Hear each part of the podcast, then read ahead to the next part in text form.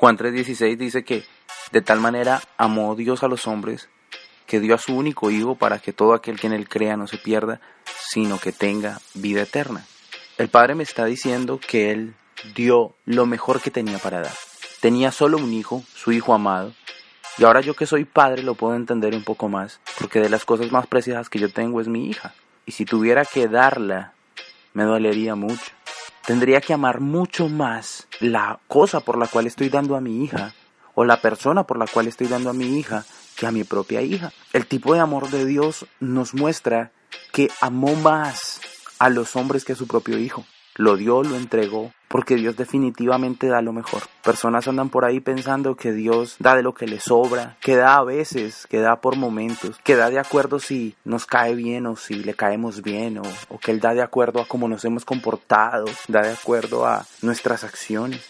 El tipo de amor de Dios es un amor que da lo mejor. ¿Por qué Él da lo mejor? Porque Él también sabe que como Él nos creó a nosotros, nosotros tenemos la capacidad de darle lo mejor a Dios. La mejor manera de corresponderle a Dios es darle también lo mejor de nosotros. ¿Cómo podemos saber si le estamos a Dios dando lo mejor de nosotros? ¿Cómo podemos saber si nosotros amamos a Dios por encima de todas las cosas? Es sencillo. Si nosotros le damos a Dios lo mejor de todo lo que tenemos, entonces realmente Él es lo más importante y lo mejor para nosotros. Por ejemplo, lo mejor de tu tiempo. ¿En qué inviertes la mayoría de tu tiempo? ¿En qué lo gastas? Donde está tu tesoro, dice la Biblia, que ahí estará tu corazón. En eso que inviertes mucho de tu tiempo es lo más importante para ti. ¿Qué haces con tus recursos? ¿En dónde inviertes tu dinero? ¿Qué haces con el dinero que te ganas? ¿Estás haciendo algo de lo que Dios quiere que hagas? ¿O simplemente estás usándolo en lo que a mejor a ti te parece? Debemos ser buenos administradores de lo que Dios nos ha dado. Dios nos ha dado una familia. ¿Estamos haciendo lo mejor por nuestra familia?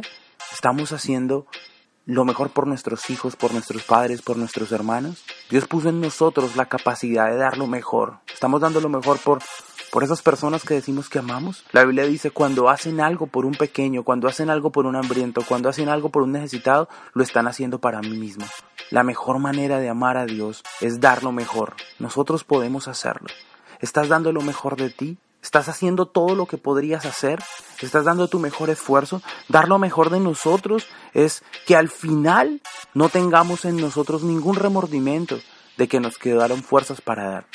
Dar lo mejor de nosotros mismos es ser sincero.